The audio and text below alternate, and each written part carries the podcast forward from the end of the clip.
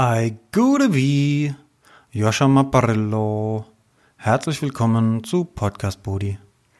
Meine Heimatstadt ist unter Synonymen wie Frankfurt, Bankfurt, Manhattan oder Hauptstadt des Verbrechens bekannt. Die Geschichten dahinter spiegeln sich im Frankfurter Soundtrack, der durch Rapper wie Moses Pelham, Azad, Vega, Haftbefehl oder Chill und Abdi in die deutsche Musikgeschichte eingeht. Doch 069 ist nicht nur die Geburtsstätte düsterer Asphaltkrieger.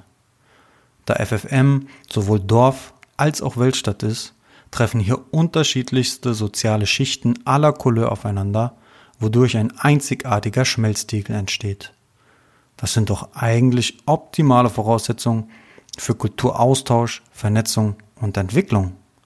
Was können wir also tun, um dieses Potenzial zu entfalten? Ich investiere meine Energie in die Kulturförderung, weil ich davon überzeugt bin, dass es sich dabei um einen unverzichtbaren Stützpfeiler einer gesunden Gesellschaft handelt. Wie machen wir Frankfurt wieder zu einer Kulturhochburg? In Podcast Brudi teilen inspirierende und kulturprägende Kreativschaffende ihre Lösungsansätze zu diesen Fragen. Viel Spaß damit. Podcast Brudi. Die versuchen dann auch äh, ihre Wut, ihre Mut äh, und ihre äh, Lebens äh, durch, durch Musik, durch Tanz oder durch Graffiti. Äh, mhm. es gefällt uns vielleicht nicht, aber es gibt viele, die dann äh, damit auch, auch sich ausdrücken und denen möchten wir auch Möglichkeiten geben. Und den haben wir überzeugt und dann hat er auch gesehen, dass wir damit auch äh, Erfolg haben und war immer ausverkauft. Äh, unsere Contest. Togut Yüksels Kampf für eine gerechte Gesellschaft bringt ihn von Istanbul bis in den hessischen Landtag. Hier engagiert er sich als integrationspolitischer Sprecher der SPD für seinen Wahlkreis Frankfurt. Zuvor initiierte er als Bildungsreferent des Frankfurter Jugendrings die Gründung der Bildungsstätte Anne Frank, die Parade der Kulturen oder den What Up Hip Hop Contest als Plattform für Menschen, die sich Gehör verschaffen wollen. In Podcast Buddy Nummer 24 sprechen wir über die Steine auf seinem Weg, seine Perspektive auf die Frankfurter Kulturlandschaft und seinen brennenden Wunsch nach Verbesserung der sozialen Umstände. Podcast Brudi. Herzlich willkommen zu Podcast Brudi Nummer 24. Ich freue mich, meinen nächsten Gast begrüßen zu dürfen, Tugut Yüksel von der SPD. Hallo. Hallo, freut Wie geht mich. es dir? Mir geht es gut, auch trotz Pandemie. Ich versuche meine Zeit so gut wie möglich zu gestalten und bin ich äh, sehr viel am Telefon. Und, aber es gibt ein oder andere Termine, die ich dann draußen wahrnehme, wie zum Beispiel jetzt. Ja, ich freue mich sehr, dass du es geschafft hast. Ähm, du bist Mitglied des Landtags ähm, und ich habe auf Instagram äh, gefragt, ob jemand einen Politiker kennt, der in der Vergangenheit schon mal irgendwas äh, für die Hip-Hop-Kultur in Frankfurt gemacht hat. Und da hat Casanova mir eben deinen Namen genannt und in der Recherche bin ich auf verschiedene Kulturprojekte wie den World Up Hip Hop Contest äh, oder die Parade der Vielfalt gestoßen, die du in der Vergangenheit ähm, initiierst, initiiert oder mit angestoßen hast. Und äh, ich bin gespannt, äh, welche Einblicke du mir da uns da geben kannst in quasi die Kulturarbeit oder auch in die Arbeit ähm, eines Politikers. Und ähm, ich würde gerne ähm, ein bisschen zurückspringen. Du bist äh, nicht in Deutschland geboren, sondern in äh, Pülmür in der Türkei. Ähm, in Istanbul aufgewachsen. Korrigiere mich, wenn ich äh, irgendwie ja. falsch liege und äh, mit 22 Jahren 1978 nach Frankfurt gekommen. So. Dann erzähle ich es ein bisschen äh, selbst, ja? Äh, ich hätte jetzt gefragt, wie sich das Image bzw. deine Wahrnehmung von Frankfurt geändert hat seit deiner Ankunft bis jetzt, aber gerne äh, elaboriert, äh, führt es da gerne nochmal äh, selber aus. Ja, wie du auch eben gesagt hast, ich, äh, mein Leben war immer äh, in der Einwanderung. Ich bin im Osten der Türkei äh, geboren, in äh, eine kleine Städtchen äh, Pülümür. Oh, Pülümür. Sehr falsch ausges ausgesprochen. Und äh, als ich klein war, bin ich äh, zu meinem Vater und mit meiner Familie nach Istanbul und dort bin ich dann in die Schule äh, gegangen, aufgewachsen und äh, mein Abitur gemacht. Versuchte ich dort auch zu studieren. Und, äh, aber ich war in dieser Zeit auch sehr politisch aktiv und meine Eltern lebten als Gastarbeiter in äh, Ulm. Und mein Vater hatte große Angst gehabt, äh, dass es mir dort was passiert. Und ich war ja politisch sehr aktiv unterwegs. Und er schrieb mir einen Brief, ob ich, äh, entweder komme ich nach Deutschland oder äh, wir haben miteinander nicht mehr zu tun. Und, äh, ja, das ist eine tolle Auswahlmöglichkeit. Ja, und weil äh, ich kann ja auch ihn verstehen, meine Verwandtschaft in der Türkei hat ihm auch Angst gehabt, dass es mir was passiert, weil äh, wir lebten in einer Zeit in der Türkei, gab es Bürgerkrieg, ähnliche Situationen und jeden Tag kamen irgendwelche junge Leute durch Angriffe äh, ums Leben und äh, ich wollte auch in der Türkei äh, die Welt verändern und auch eine demokratische Türkei mit aufbauen und deswegen war ich politisch sehr aktiv unterwegs und mit diesem Brief bin ich dann zu meinen Freunden gegangen und haben sie gesagt, habe ich gefragt, was sie davon halten. Dann haben sie gesagt, ja, die können auch nachvollziehen, geh nach Deutschland, aber vergiss nicht, woher du kommst. Und die waren vernünftig, haben, mir, haben sie mir äh, eine gute Rat gegeben und dann bin ich nach Deutschland gekommen und habe ich den Aufruf meines Vaters auch gefolgt und äh, ich habe mich nicht äh, geändert, möchte ich immer noch was verhindern äh, und auch eine andere Welt aufbauen. Und bin ich nach Ulm gekommen zu meinen Eltern. Wäre ich in der Türkei geblieben, wäre mein, ich weiß es nicht, ob ich jetzt neben äh, vor dir sitzen könnt, äh, konnte oder ob ich äh, überleben konnte und bin ich deswegen froh, dass ich nach Ulm gekommen bin und ich war kurz in Ulm, habe ich dort in einem, im Goethe-Institut Deutsch gelernt und dann habe ich mich äh, an vielen Universitäten äh, mich beworben und kam ich dann nach Frankfurt, habe ich hier Studienkolleg besucht und habe ich dann Volkswirtschaft und Soziologie studiert. Natürlich habe ich lange studiert. Ich habe dann auch 20 Stunden in Offenbach in einem äh, Kinderhaus als pädagogische Fachkraft gearbeitet, um mein Studium zu finanzieren. Und dann habe ich 20 Stunden dann äh, Politik gemacht und dann äh, 20 Stunden versuchte ich auch zu studieren. und ja, und deshalb hat es auch ein bisschen lang gedauert, aber äh, ich war dann auch äh, ehrenamtlich politisch sehr aktiv und wollte ich auch von hier aus sehr viel in der Türkei auch ändern und war ich in einer türkischen Organisation äh, aktiv unterwegs.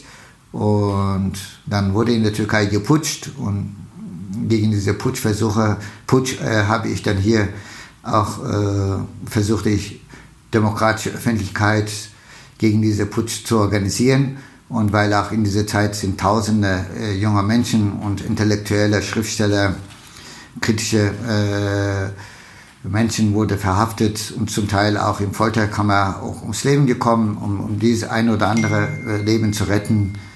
Äh, dann habe ich dann auch mal in einen Hungerstreik eingetreten, habe ich dann 46 Tage gehungert, um diese Leben auch zu retten. Und irgendwann mal traf ich in Deutschland nach 30 Jahren eine, der im Gefängnis war und deren Namen auch wir veröffentlicht hatten. Äh, der in der Türkei ein erfolgreicher Musikproduzent ist. Und das war auch sehr rührend, diese Begegnung.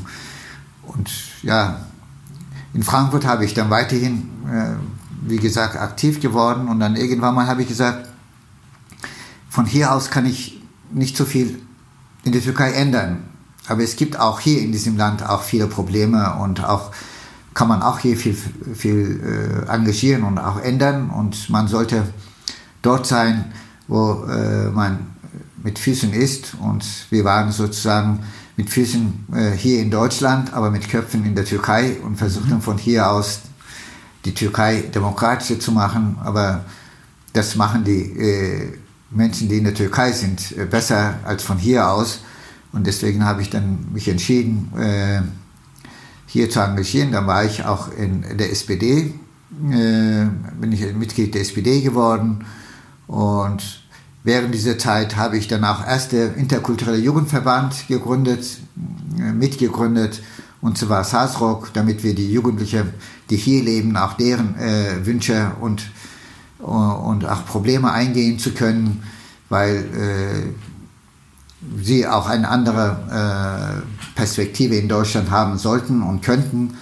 Und war, äh, war sozusagen der erste interkulturelle Jugendverband. Wir sprachen äh, auch die deutsche Jugendliche an und deswegen haben wir einen Namen gesucht. Saz ist ein äh, Musikinstrument, äh, das äh, anatolischen äh, Volkskultur sozusagen äh, symbolisiert und Rock ist europäische Jugendkultur und deswegen haben wir diese beide Kulturen als Symbol dann zusammengebracht. In der Tat hatten wir auch irgendwann mal auch eine Musikgruppe Sassrock, wo äh, europäische, deutsche, europäische, orientalische Musik zusammengemixt wurde.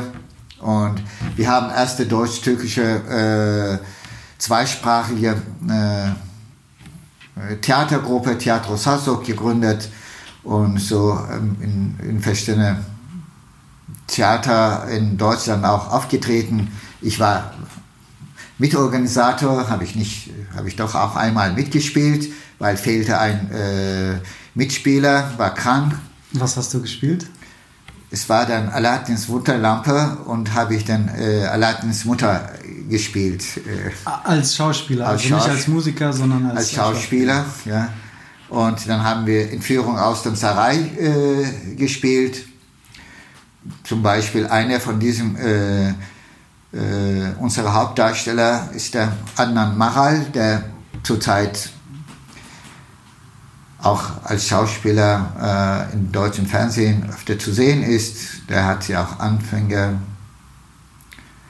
Deutsch für Anfänger auch gespielt und der kam auch aus dieser Gruppe heraus und viele andere. Und das heißt, wir haben auch durch diese Arbeit auch einige äh, Schicksale vielleicht auch mitbestimmt.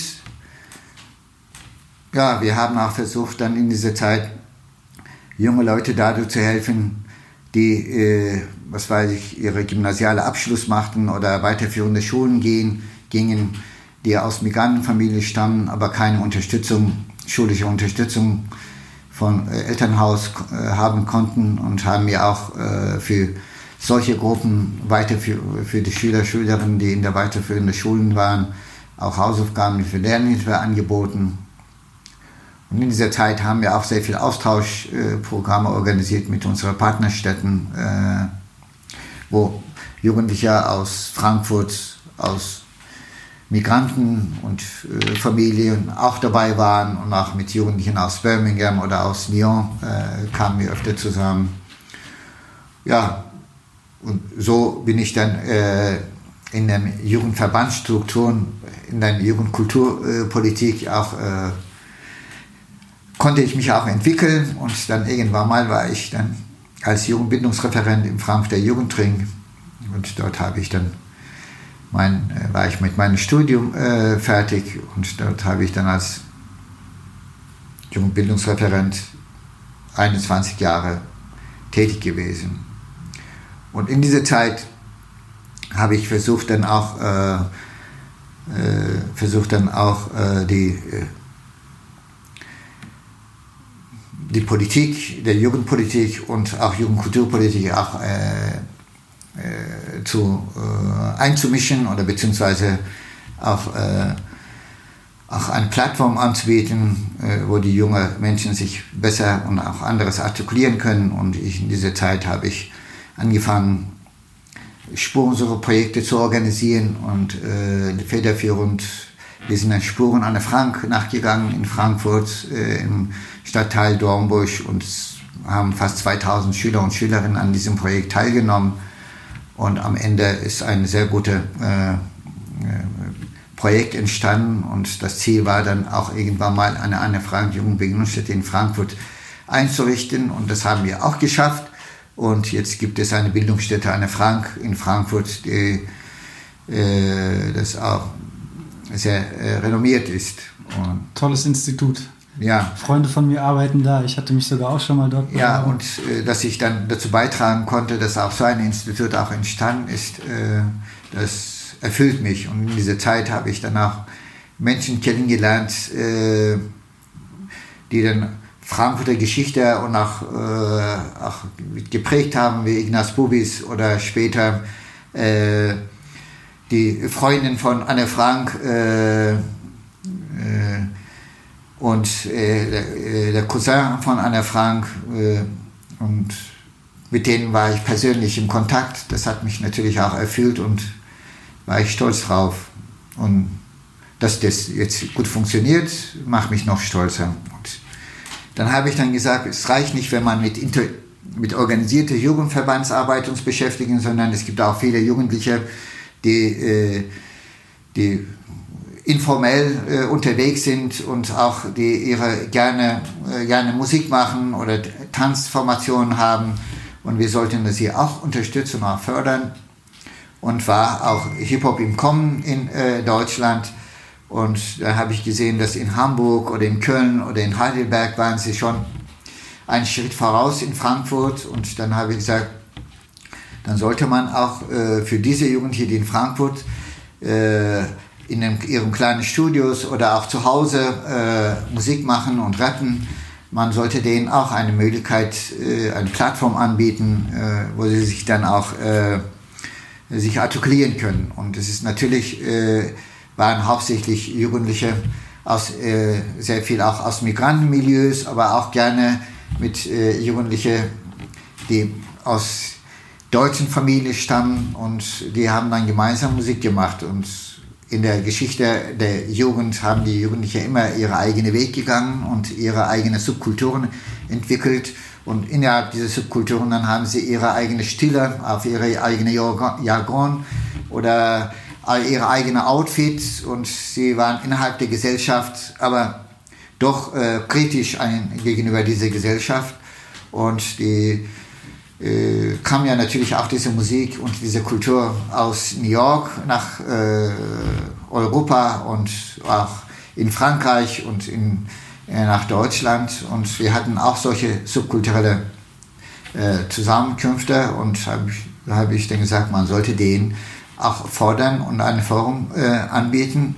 Und dann entwickelten wir mit Menschen, die mit, sich mit diesem Kultur beschäftigen, ein ja, ein, äh, ein Projekt und dieses Projekt war Word Up äh, Hip Hop und äh, mit diesem Projekt haben wir auch einen sehr guten Erfolg gehabt und haben wir ausgeschrieben. In dieser Zeit gab es kein Deutschland sucht Superstar, aber wir haben die erste Idee entwickelt. Ah.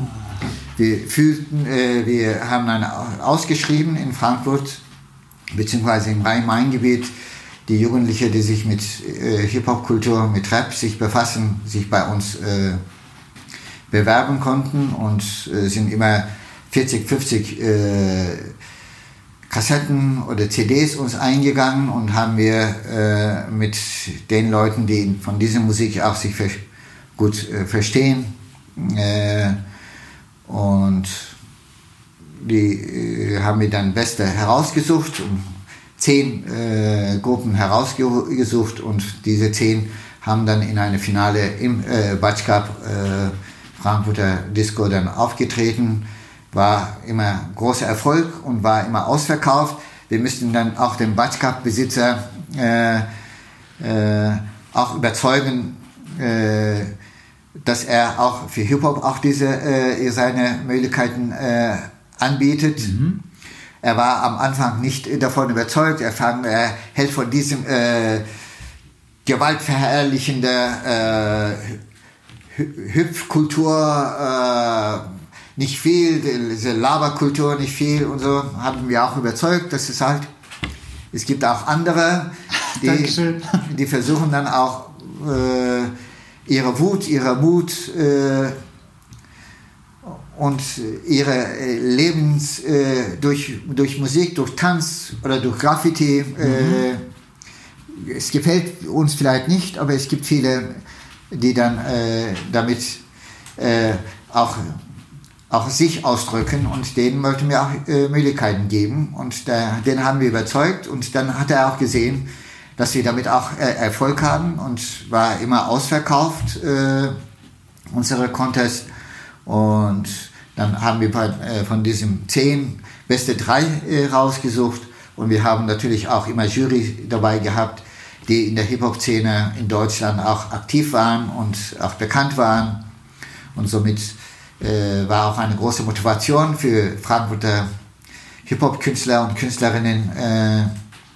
Unter anderem war auch Sana auch mit dabei, die jetzt auch sehr bekannt ist und, und auch viel andere wie Jace oder oder äh, die Flame und äh, FFMC Frankfurt. Und es gibt einige, die immer noch äh, Musik machen. Und es gibt auch einige, die gehen ihren eigenen Weg. Und wir haben dann auch mit Sony Musik oder mit äh, anderen Musikstudios dann uns äh, zusammen äh, kooperiert. Die haben dann auch äh, Optionsverträge auch angeboten. Und äh, wir haben natürlich auch bestimmte Preise an, äh, äh, angeboten und das haben wir auch lange äh, organisiert. Dann irgendwann mal habe ich gesagt, wir haben das genug gemacht, dann sollen die Szene selbst organisieren und ich glaube, damit haben wir in Frankfurt für, für diese äh, Kultur eine Plattform angeboten, dass in Frankfurt auch so eine Kultur auch äh, entwickeln konnten und darauf haben wir auch aufgebaut. Dann haben wir auch Tanzlabel, äh, Tanz Battle organisiert, Hip-Hop ist ja nicht nur Rap äh, und da haben wir auch Tanzwettbewerbe durchgeführt. Wir haben mit amerikanischen äh, Generalkonsulat auch in diese äh, Angelegenheit zusammengearbeitet. Es geht ja auch über transatlantische Bündnisse hinaus und wirtschaftlich und äh, waffentechnische Beziehungen gibt es auch andere Beziehungen und äh, wo Jugendliche aus New York mit Frankfurt zusammenkamen und äh, dann haben wir auch ein, äh, ein Fachtagung über Kunst, äh, Kommerz und Kultur organisiert, eine Tagung für Jugendliche, wo auch über äh, 120 Jugendliche dabei waren, die auch in der Hip-Hop-Szene aktiv waren. Es ging dann um Graffiti-Kunst mit und es ging ja auch um Tanz und, äh, und Rap äh, und natürlich auch um Kommerz und wir haben dann auch mit äh, bekannten Hip-Hop-Künstlern und auch Musiker und auch äh, Juristen, die in dieser Szene aktiv waren, äh, wenn es um äh, Kommerz ging, auch diskutiert. War äh, sehr beeindruckend.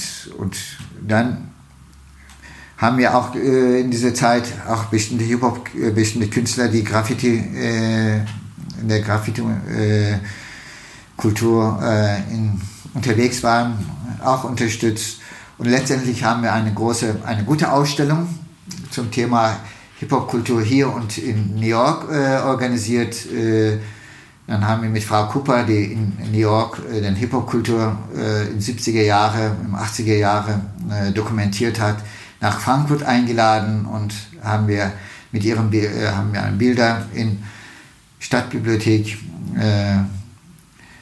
auf, aufgestellt, gab es auch eine Diskussion und ja,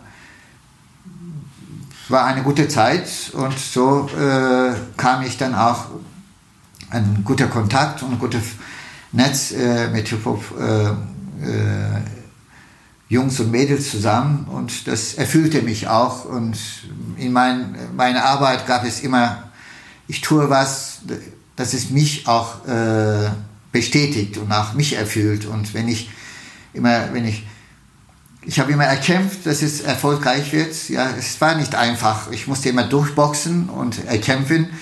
Äh, haben gesagt, der Turgut spinnt wieder und hat er neue Ideen und kommt jetzt was raus. Und so. Das spielte natürlich auch eine Rolle.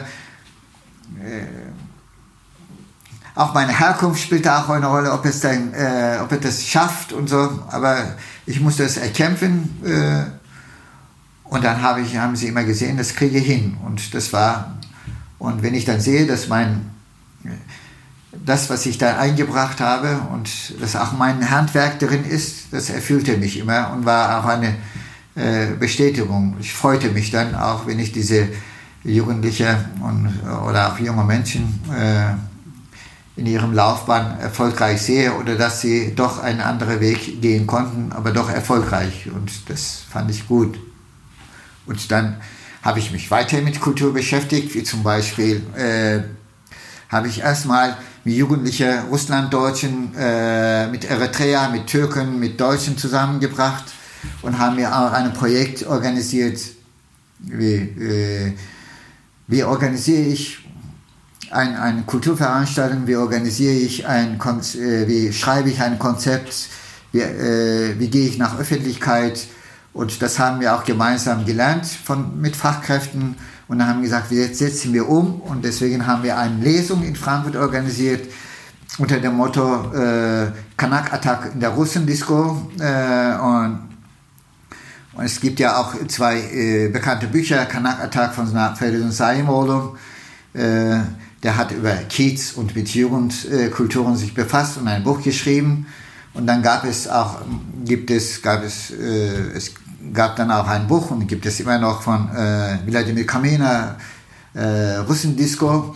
Und wir haben beide Künstler zusammengebracht. Die haben im äh, Gallus Theater eine Lesung gehabt. War äh, Gallus Theater bei dieser Lesung voll. Ja, welche Jugendliche gehen dann äh, Lesungen.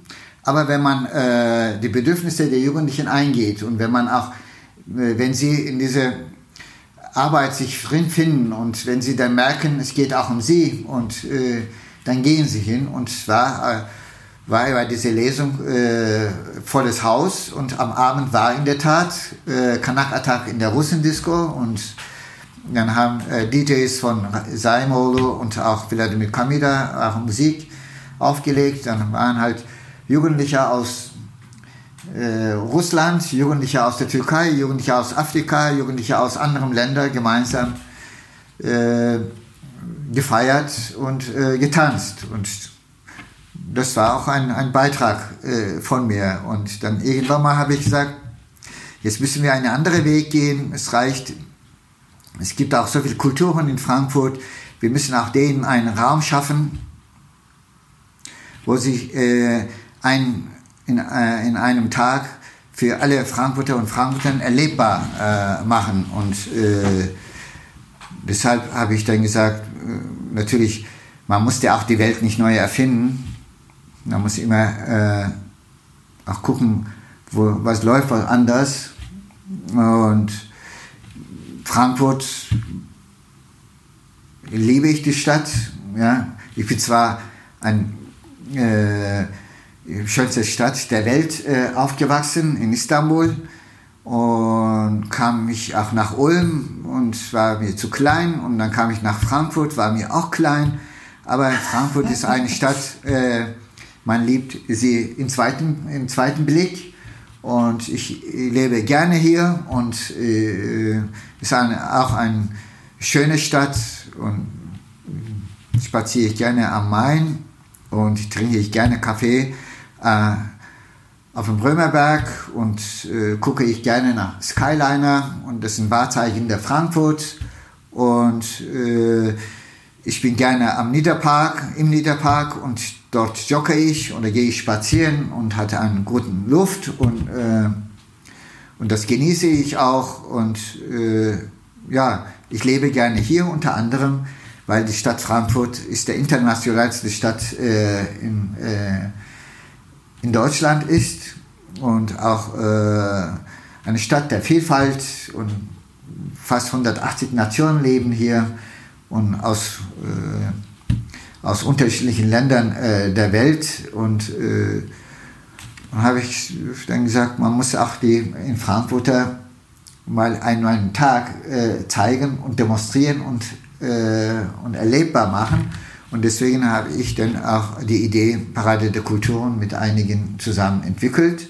Und wir führten dann auch mehrere Jahre äh, Parade der Kulturen in Frankfurt. Da haben auch Verbände, Vereine aus unterschiedlichen Ländern der Welt an diesem Parade teilgenommen. Dann hatten sie auch die Möglichkeit, am Markt der Kulturen sich zu präsentieren. Und äh, wenn es dann gutes Wetter war, war äh, fast 100.000 äh, Besucher und Besucherinnen. Wenn es dann schlecht war, halt dann dementsprechend weniger. Aber wir waren schon im ARD, im ZDF, äh, fast äh, in allen äh, Medien in der Bundesrepublik Deutschland und somit zeigten wir, wie vielfältig die Stadt Frankfurt ist. So freuten sich alle Teilnehmer und Teilnehmerinnen, aber auch der, alle Frankfurter und Frankfurterinnen. Und das erfüllte mich dann auch. Und somit war auch ein erfolgreiches Projekt, in der ich mitgestalten durfte und äh, mitentwickeln durfte. Und ja, das war auch ein, äh, ein Projekt, in der ich auch meinen Finger hauptsächlich drin hatte. Darf ich, darf ich da einhaken? Ja. Ähm, vielen Dank erstmal schon für, für, für diese, diese tolle Ausführung. Und ähm, ich kann dir auf jeden Fall an meinem Beispiel sagen, dass die Projekte, die du angesprochen hast, äh, nachhaltig Auswirkungen haben auf die Frankfurter Kulturszene, meine ich jetzt einfach mal. Ähm, ich war zum Beispiel auf einem Hip-Hop-Festival im Westside. Das ist ein Ableger von Zastrock. Ähm, das heißt, du hast quasi die Weichen dafür gelegt, dass ich dort auf dieses Hip-Hop-Festival gehen konnte. Ähm, dann viele, zum Beispiel der Dennis, der mich auf dich aufmerksam gemacht hat, ist immer noch aktiv äh, als Moderator in der Hip-Hop-Szene. Das heißt, das hat auf jeden Fall Nachwirkungen, äh, nachhaltige Auswirkungen, die, die Sachen, die du dort gemacht hast. Vielen, vielen Dank dafür. Ähm, du hast gemeint, dass man äh, Frankfurt erst auf den äh, zweiten Blick äh, zu lieben lernt.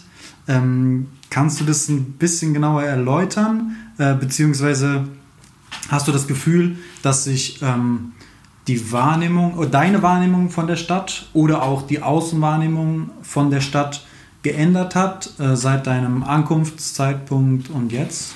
Erstmal zu dem, äh, äh, zu deinen äh, Ausführungen. Ich, ich war ja auch nach, später in vielen Hip-Hop-Veranstaltungen oder auch bei Festen und so. Dann habe ich dann auf der Bühne immer äh, ein oder andere gesehen, äh, den ich früher kannte. Und wie bei äh, Aziz mit Herz oder JC oder äh, The Flame oder auch viele andere. Und die haben dann immer auf der Bühne äh, mich gerufen und haben gesagt, oh, Bruder Tugus und der tolle Typ und der hat uns immer unterstützt und das war äh, schönes Erlebnis immer äh, äh für mich und äh, dass du auch so äh, in Berührung kamst, dann freut mich und deswegen freut mich sehr, dass ich auch mit dir darüber diskutieren darf. Natürlich, äh, mein, mein äh, als ich vor 30 Jahren, äh, vor äh, 78 nach Frankfurt kam und äh, wenn ich auch türkisch einkaufen wollte, dann gab es nur einen äh, Platz, wo ich einkaufen konnte, war äh, Kleinmarkthalle. Da war halt Italiener, Griechen und Türkisch und äh, Orientalisches.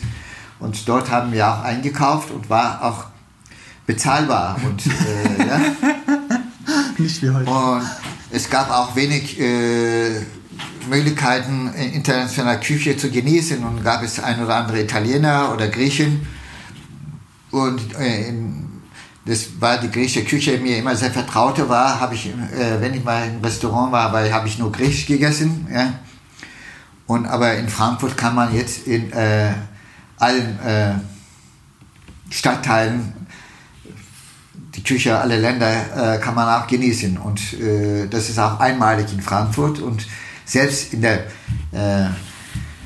in der äh, Küchenkultur, wenn, wenn es um kulinarische Spezialitäten aller äh, Herrenländer geht, in Frankfurt auch genießen. Und deshalb habe ich dann gesagt, das muss man auch demonstrieren. Habe ich äh, im Rahmen der Paar der Kulturen ein Projekt entwickelt, äh, Kochbuch der Kulturen, und haben wir ein Kochbuch herausgegeben äh, von 700 Teilnehmern, 28 Schüler- und Jugendgruppen mit dem Verein Verbänden, die äh, aus Kolumbien, aus China, aus Taiwan, aus der Türkei, aus Russland, aus Polen, aus Italien, aus vielen afrikanischen Lande, Ländern stammen, äh, haben wir über Landsleute mit den Schülern und Schülerinnen geredet, haben zusammen gekocht, haben wir alles, äh, alles dokumentiert. Und daraus ist ein Buch der Koch der Kulturen aus Rezepten aus 33 Ländern und äh, äh, über 70 äh, Rezepten äh, entwickelt. Das klingt sehr lecker. Und dieses Buch wurde in internationaler Kochbuchwettbewerb in, in der Preiskategorie Spezial in London als erster Preis gekrönt. Und dann war in Frankfurt auch ein wieder äh, Veranstaltung im äh, Alten Oper, wurde der beste äh, Kochbuch, äh, der Kultur äh, Kochbuch in der Kategorie speziell äh, äh, letzten zwölf Jahre gekürt. Und, Sehr, sehr schön. Sehr, sehr und schön. das Da Buch freut ist sehr schön, wurde auch schon 4000 Mal äh, äh, gedruckt und auch verkauft. Ich glaube, weiß nicht, ob es das Buch noch gibt. Ich werde mal nachschauen. Das klingt auf jeden Fall sehr, sehr interessant. Glaubst du, Frankfurt wird auch so als Kulturstadt und als Multikulti-Stadt wahrgenommen? Um das auch zu demonstrieren, haben wir auch ein äh, Porträt äh, von Menschen aus unterschiedlichen Kulturen äh, äh, äh, Me- Menschen porträtiert und haben wir in den Lieblingsorten der Menschen äh, aus Kolumbien, aus der Türkei, aus Griechenland, aus vielen Ländern in verschiedenen Stadtteilen äh, porträtiert und aufgenommen und haben mir auch gesagt, warum sie in Frankfurt leben und wo ist ihre Lebensorte. Und dieses äh, dann entstand auch eine äh, ein Buch äh, mit Frankfurter Gesichter. Und das zeigte auch, äh, dass Frankfurt eine Stadt der Vielfalt ist. Und Frankfurt ist in der Tat auch eine andere Stadt als alle anderen äh, Städte in der Republik.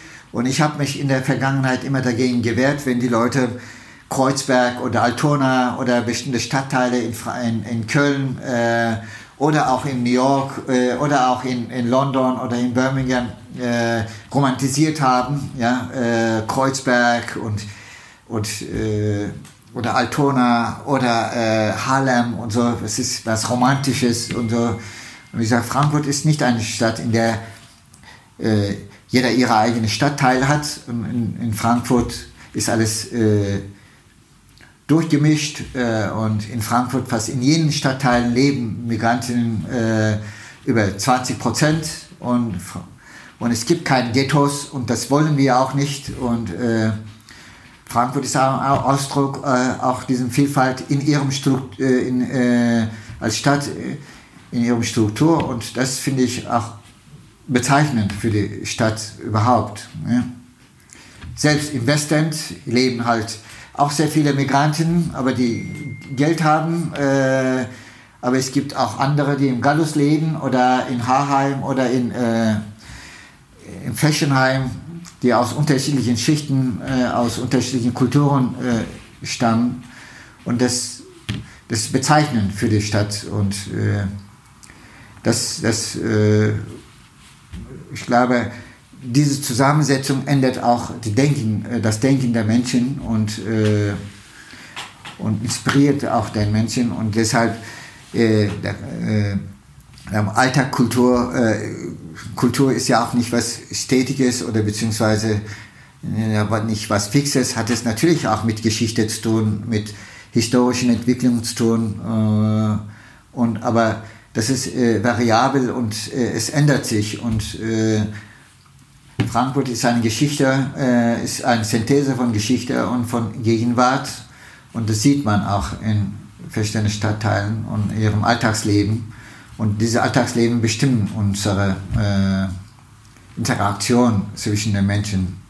Ja, also ich denke, wenn wir speziell jetzt auf den Mikrokosmos Frankfurt äh, eingehen, dann ist das halt, finde ich, sehr explizit eine Multikulti-Kultur, eine, ein, ein, eine, eine Mischpoke von vielen Sprachen, von verschiedenen Musikrichtungen, Menschen aus aller möglichen äh, äh, Ländern mit unterschiedlichen ähm, Backgrounds, ähm, was es, glaube ich, auch nicht so oft gibt in anderen äh, Städten, sage ich mal.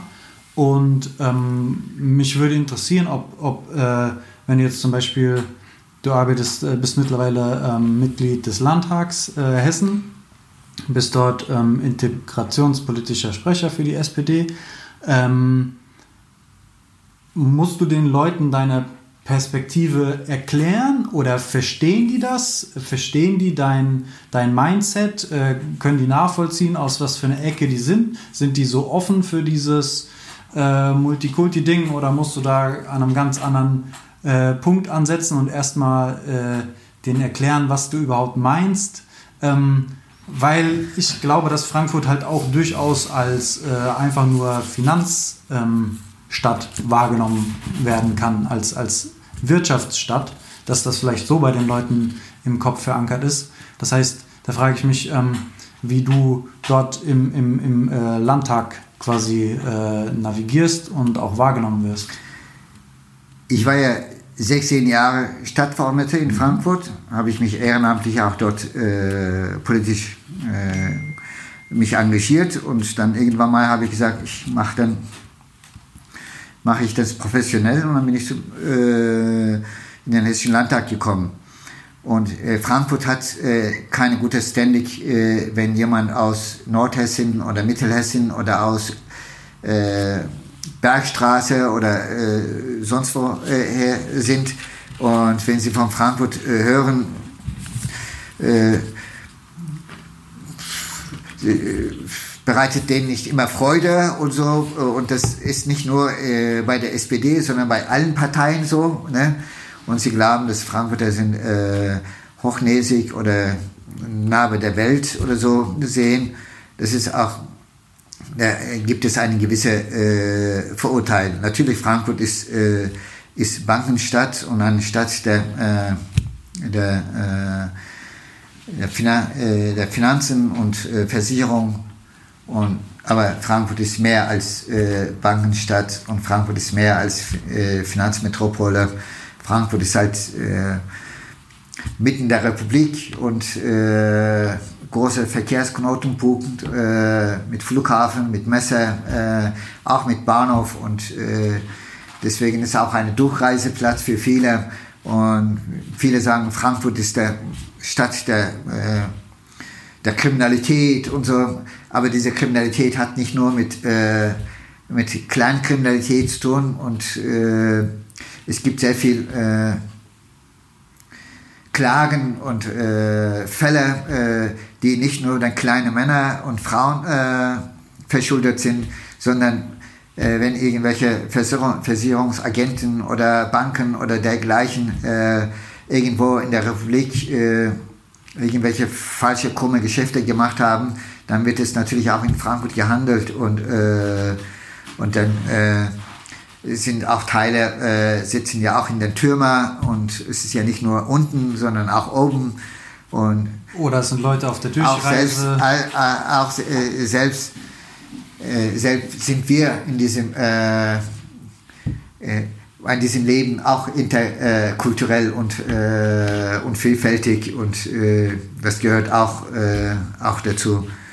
Und natürlich als als ich bin, äh, ich habe auch gewisse Erfahrung äh, als Mensch. Ich bin ja mit 22 in die Bundesrepublik gekommen und ich habe hier erstmal Deutsch gelernt und ich habe hier äh, studiert und ich habe mich engagiert und es ist nicht einfach mit meiner äh, Biografie so weit zu kommen. Landtagsabgeordnete zu werden. Ich musste alles erkämpfen. Ich war immer gut, wenn, wenn, wenn, man, wenn ich dann hinten war. Aber es war nicht immer gut, wenn ich vorne war. Und war ich dann sowohl aus, äh, auch in meinem Arbeitsleben als auch in meiner politischen Arbeit und äh, überall. Und äh, musste ich auch diese Erfahrung machen. Ich musste immer beweisen und ich musste manchmal doppelt so viel arbeiten als äh, andere. Ich musste mich mehr einbringen als andere und das kostete mich auch äh, viel Kraft und mhm um besser und nicht missverstanden äh, werden zu können, musste ich mich halt äh, anstrengen. Und das war, kostete viel Kraft. Und äh, habe ich mich deshalb äh, das, was ich erreicht habe, natürlich äh, viele, es gab viele Menschen, die mich unterstützt haben. Natürlich ohne SPD wäre ich nicht so weit gekommen. Und gab es auch Unterstützung. Und bin ich dankbar dafür. Aber ich musste mich auch selbst alles äh, erkämpfen. Und das kostete mir äh, auch viel Kraft, um mich zu äh, beweisen. Mhm. Ich wollte nie, äh, nie Opfer der Migration sein und äh, ich halte davon nicht. Und äh, ich weiß, dass es nicht einfach ist, den Weg zu gehen und man müsste dicke Haut haben. Geduld haben und einen Kampfgeist haben ja, und natürlich auch überzeugt sein, Okay, äh, äh, warum, man, äh, warum man sich engagiert. Da, da ergeben sich dann zwei Fragen für mich. Einmal äh, die Überzeugung für das Engagement, also was, was quasi äh, bringt dich immer noch dazu, da äh, aktiv zu sein, obwohl es anstrengend ist, das auf der einen Seite. Und ähm, auf der anderen Seite, warum Politik als Spielfeld? Wären auch andere Spielfelder äh, für dich in Frage gekommen? Ähm, oder hat vielleicht deine Motivation dich ganz klar in das politische Spielfeld ähm, ähm, getrieben? Naja, ich, als Landtagsabgeordneter bin ich in der Schule und oder auch Schüler und Schülergruppen kommen nach Wiesbaden und es gibt dann ein Gespräch äh, mit Schülergruppen oder Jugendgruppen und ihre Fragen sind, wie kann man Politiker werden, was muss ich machen, um Politiker zu werden? Äh, und zweite Frage war immer, was verdient man? Ja? Äh, meine Antwort war äh, und ist immer, ich bin nicht in die Politik äh, gegangen, weil ich Politiker werden wollte. Ich habe dir auch am Anfang erzählt, ich war selbst in der Türkei aktiv und war ich mit 16 äh, politisch interessiert. Und ich war alles, äh, ich war bereit, alles zu geben, äh, auch selbst äh, auch mein Leben zu geben, um eine bessere Welt zu schaffen oder auch äh, eine gerechte Gesellschaft zu schaffen.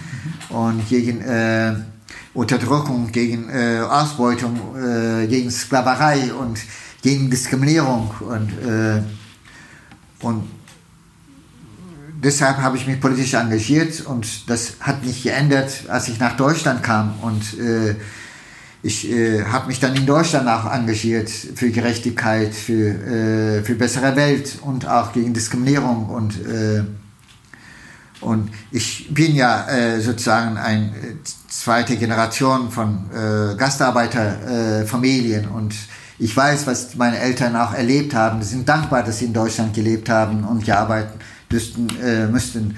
Aber die haben auch viel dazu beigetragen, dass das Deutschland auch so weit gekommen ist. Und deswegen habe ich einen großen Respekt. Aber gleichzeitig habe ich das Gefühl, die, äh, die wurden auch, äh, dieses Respekt wurde denen nicht gezeigt und auch äh, Anerkennung nicht gezeigt. Und deshalb habe ich mich auch immer äh, auch engagiert und engagiere ich mich weiter. Und erstmal habe ich in meinem Leben gewählt, als ich 39 Jahre alt war.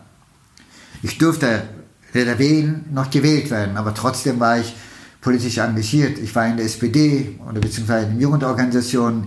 Ich war im SPD im Vorstand und ich war Delegierte und aber ich durfte äh, Bundestagsdelegiert, Bundestagskandidaten nicht wählen, weil ich kein Deutscher war. Und äh, ich habe Jugendhaus, äh, Jugendaustausche organisiert mit Partnerstädten, aber ich musste als, äh, als, als Berater, als Organisator äh, meine Kontoauszüge vorlegen, damit ich nach England fahren, äh, nach Partnerstadt, für die Stadt fahren durfte. Deswegen habe ich gesagt, jetzt möchte ich Deutsche werden und habe ich äh, deutsche Staatsbürgerschaft beantragt, um äh, wählen und gewählt werden zu können. Und deshalb habe ich, sage ich, ich habe erstmal mein Leben gewählt, ohne äh, mal engagiert, ohne werden zu ohne was werden zu dürfen. Und ich habe erstmal mit 39 gewählt und mit 40 war ich in der Stadtversammlung. Und, und deshalb war, ich, war nicht mein Ziel, Politiker zu werden oder äh, auch äh, professionell äh, politisch zu arbeiten, sondern es gab immer ein äh, Feuer in mich, in mir und dieses Feuer hat mich immer äh, ja, äh, wach gehalten und äh, ich mache auch eine gewisse Überzeugung äh, äh, meine äh, Politik und solange ich die, mehr dieses Feuer habe und an Gutes glaube und äh, Gerechtigkeitssinn in mir habe, dann engagiere ich mich. Und es ist natürlich gut, das, was ich denke, äh, politisch umsetze und auch umsetzen kann und auch was bewegen kann und dass ich dabei auch meine, äh, meine Brot verdiene. Das heißt, dass ich dann auch dafür bezahlt werde. Und äh, wenn ich als Abgeordneter werden wir auch gut bezahlt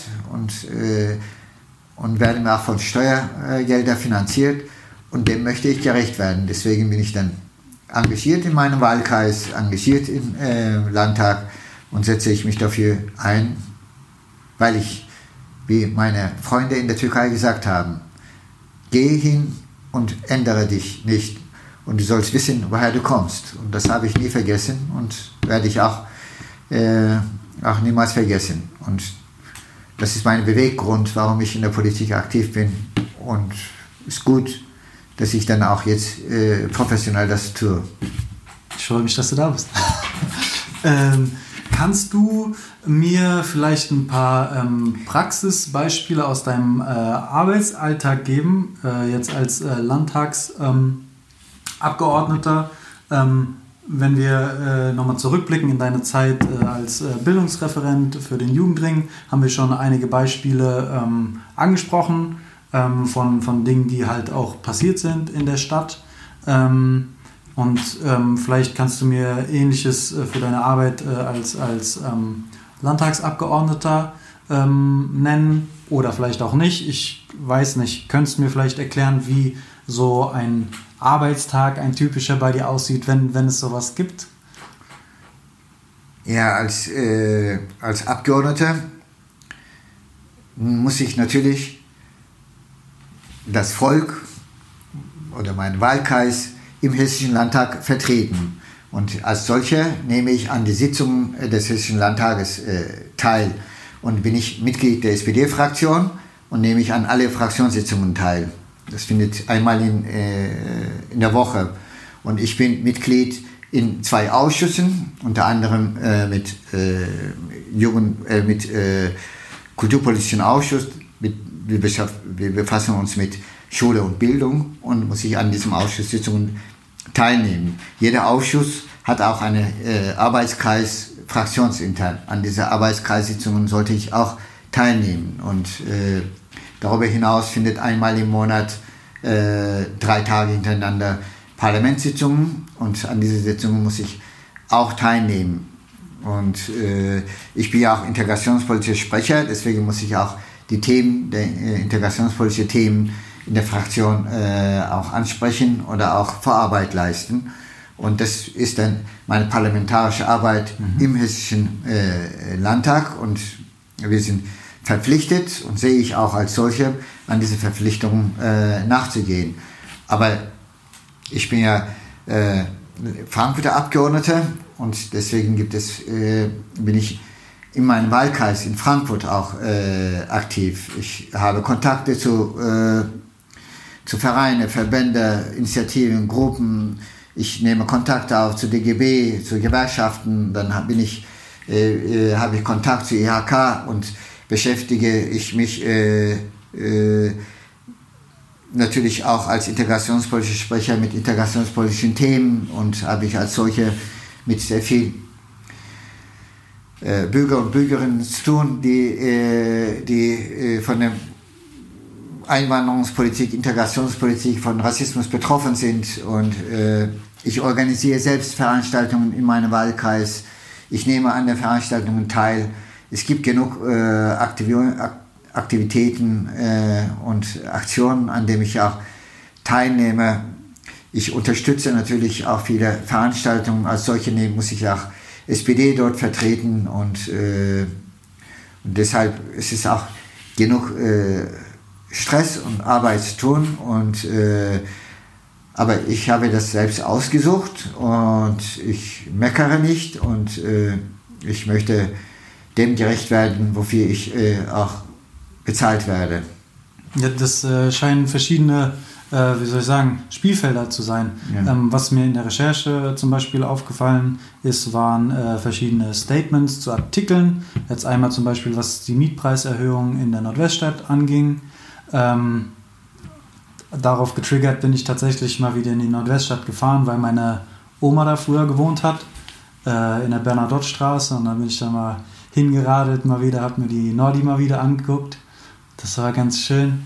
Ähm, was anderes war, ähm, dass jetzt auf YouTube, äh, dass es Einblicke gibt in diese Parlamentssitzung, die du angesprochen hast.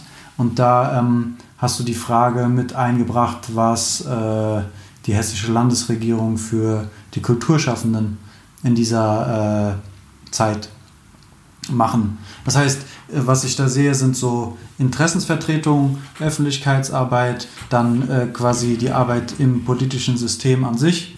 Ähm, das sind ganz schön viele Baustellen. Ja, ich, äh, ich wohne selbst in einer Siedlung. Mhm.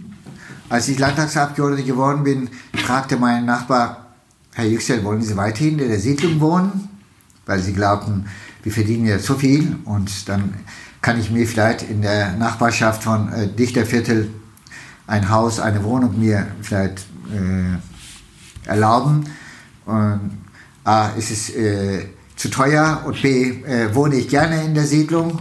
Natürlich, ich bin ja ein frei finanzierten Teil und äh, es ist auch gut, dass der ABG äh, eine äh, Politik macht, in der verschiedene äh, Menschen aus verschiedenen Schichten und, und Lohngruppen und, gemeinsam äh, in der Vielfalt auch wohnen und deswegen wohne ich gerne äh, in der Siedlung. Deshalb habe ich auch einen Überblick und auch weiß ich, wie die Menschen, die, die Gering, Geringverdiener sind und zum Teil Hartz-IV-Empfänger sind oder mit vielen Kindern in einer Wohnung leben, äh, und äh, Alleinverdiener sind und, äh, und das sehe ich auch und habe ich auch mit denen Kontakt und deshalb engagiere ich mich auch für Mietenstopp. Und ich kann mir leisten, aber viele, die, äh, die in diesen äh, Wohnungen äh, leben und gerade in der Stadt Frankfurt können sich nicht leisten. Und deswegen bin ich dafür, dass der Mietpreis gestoppt werden sollte gerade in den äh, äh, Firmen oder beziehungsweise Gesellschaften, die stadtnah oder landesnah äh, Firmen sind, wie ABG äh, Holding oder Nassauische Heimstätte. Äh, und deshalb engagiere ich mich. Sehr schön. Ähm, auf dem, mit dem Blick auf die Uhr, wir sind schon ziemlich weit fortgeschritten. Ähm, zwei Sachen noch. Äh, am Ende kannst du gerne noch loswerden, was du möchtest. Ähm, aber vielleicht hast du äh, ein paar Ideen, ein paar Lösungsansätze, was ähm, Frankfurt oder du oder wir alle gemeinsam machen können, ähm, um aktuell den Kulturbetrieb irgendwie ein bisschen äh, zu fördern. Ähm, ja, und perspektivisch auch Frankfurt irgendwie ähm, da weit, so weit zu pushen, dass es als äh, diese Multikulti-Kulturhochburg äh, gesehen wird, ähm, für die es das Potenzial mitbringt. Ja, wir haben jetzt eben äh, sehr viel über Alltagskultur geredet. Mhm. Äh, wir haben über, äh, und diese Kultur hat ja mit Wertvorstellungen, mit Moralvorstellungen, mit Geste Geschichte, äh, mit Gegenwart zu tun, in der die Menschen miteinander in Interaktion äh, treten und austauschen und Zusammenleben gestalten oder zusammenleben oder nebeneinander leben. Das ist natürlich auch der Kultur im Alltag. Aber es gibt auch eine Kultur, äh, die mit Geist zu tun hat und äh, es gibt Künstler und Künstlerinnen und die, äh, die das, äh, den Alltag und den zwischenmenschliche, die zwischenmenschliche Beziehungen, Beziehungen kreativ äh, zur Sprache bringen. Das sind die äh, und kreativ malen, kreativ äh, singen, kreativ äh, demonstrieren, kreativ spielen. Und äh, das sind die äh, Künstler und Künstlerinnen. Und das ist die Theater, das ist äh, Schauspiel, das ist äh, Oper, das ist kleine Initiativen, das sind die Musikgruppen und, und da ist der Frankfurt auch vielfältig. Und ich weiß, dass sie im Moment alle am Limit sind und äh, auch äh, kämpfen, ob sie überhaupt in Zukunft Überlebungschance haben. Und gerade äh, in den kleinen, äh, kleinen Gruppen und Initiativen, die äh, einen großen Beitrag für Kulturleben in Frankfurt leisten. und da gibt es zwar ein oder andere Unterstützung, aber diese Unterstützung reicht eben nicht aufrechtzuerhalten. Und wir sehen, dass das Programmkinos demnächst äh, schließen und auch einer hat schon äh, geschlossen und es gibt auch sehr viele Insolvenzen. Und darüber hinaus gibt es sehr viele Selbstständige und auch äh, Künstler und Künstlerinnen, die, äh, die allein musizieren und Musik machen und äh, wenn sie keine Auftrittmöglichkeiten haben, dann können sie äh, nicht überleben. Es gibt auch äh, Agenturen, die Konzerte organisieren und wenn ein Konzert profitieren alle äh, äh, von Catering bis zu Fotografen, äh, Security, äh, äh, Anlagemeister, Musikmeister, Anlagemeister, Musiker und alles, was dazugehört. Und die sind zurzeit arbeitslos. Und äh, ob, ob wir, äh, ob sie alle diese Pandemie überleben, es ist äh, die Frage. Äh, und deshalb sollte man alles daran setzen, Alternative anzubieten und äh, schnell wie möglich den äh, eine Perspektive anbieten. Es wird auch ein soziales Problem und ich erwarte natürlich von einer sozialdemokratischen Partei, dass ich nicht Mitglied bin, äh, auch äh, in Zukunft, dass wir die Ergebnisse dieser Pandemie, die ja auch im Alltagsleben spürbar ist, auch in Betracht zieht und äh, auch gerade in, in Kulturpolitik äh, auch äh, Perspektive entwickelt, dass wir weiterhin geistige Futter äh, brauchen. Und diese geistige Futter für unser Leben, Alltagsleben, geben Künstler und Künstlerinnen und äh, Kulturschaffende. Und das ist äh, auch äh, wie ein Abendsbrot in unserem Alltag und das müssen wir äh, in Betracht ziehen und auch deshalb unterstützen. Wunderbar. Vielen Dank. Ich bin gespannt, was da kommt. Ähm, vielen, vielen Dank. Es hat mich sehr, sehr gefreut, äh, was du mir alles erzählen konntest über die Politik und über Kultur. Ich habe viel dazugelernt. Ähm, wenn du magst, die letzten Worte gehören dir.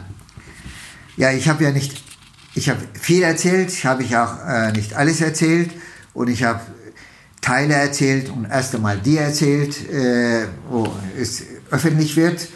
Und es war schön, äh, mit dir äh, zu äh, diskutieren und auch zu reden, obwohl ich auch einen Monolog gehalten habe. Aber habe ich gemerkt, ich habe viel zu viel äh, zu erzählen und auch ein Bedürfnis. Und hoffe ich, dass, äh, dass wir diese Pandemie äh, gemeinsam meistern und dass wir äh, auch wieder äh, wie vor zwei Jahren äh, unseren Alltag äh, zukunftsgerichtet gestalten können. Toi, toi, toi. Vielen Dank, Torbit. Bitte. Podcast Brody. Vielen lieben Dank fürs Zuhören. Ich hoffe, du konntest etwas für dich aus dem Gespräch mitnehmen. Vielleicht hast du sogar selbst verfügbare Energie die du in die Kulturförderung investieren möchtest. Du bist herzlich dazu eingeladen, dich an der Konversation und Gestaltung zu beteiligen. Ich bin unter instagram.com slash podcastbrudi oder über podcastbrudi at gmail.com zu erreichen. Jede Folge wird ehrenamtlich von einem fünfköpfigen Team in circa 40 Stunden gestemmt. Bitte erzähl deinen Freundinnen davon oder schick uns eine kleine Spende über paypal.me slash joscha069, damit wir den Podcast ausbauen können. Bis dahin gibt's jeden ersten Sonntag im Monat eine neue Folge. Bleib Podcast Brody treu, ich schwör, es wird nur noch krasser. HDGDL, dein Joscha. Podcast Brody, Podcast Brody.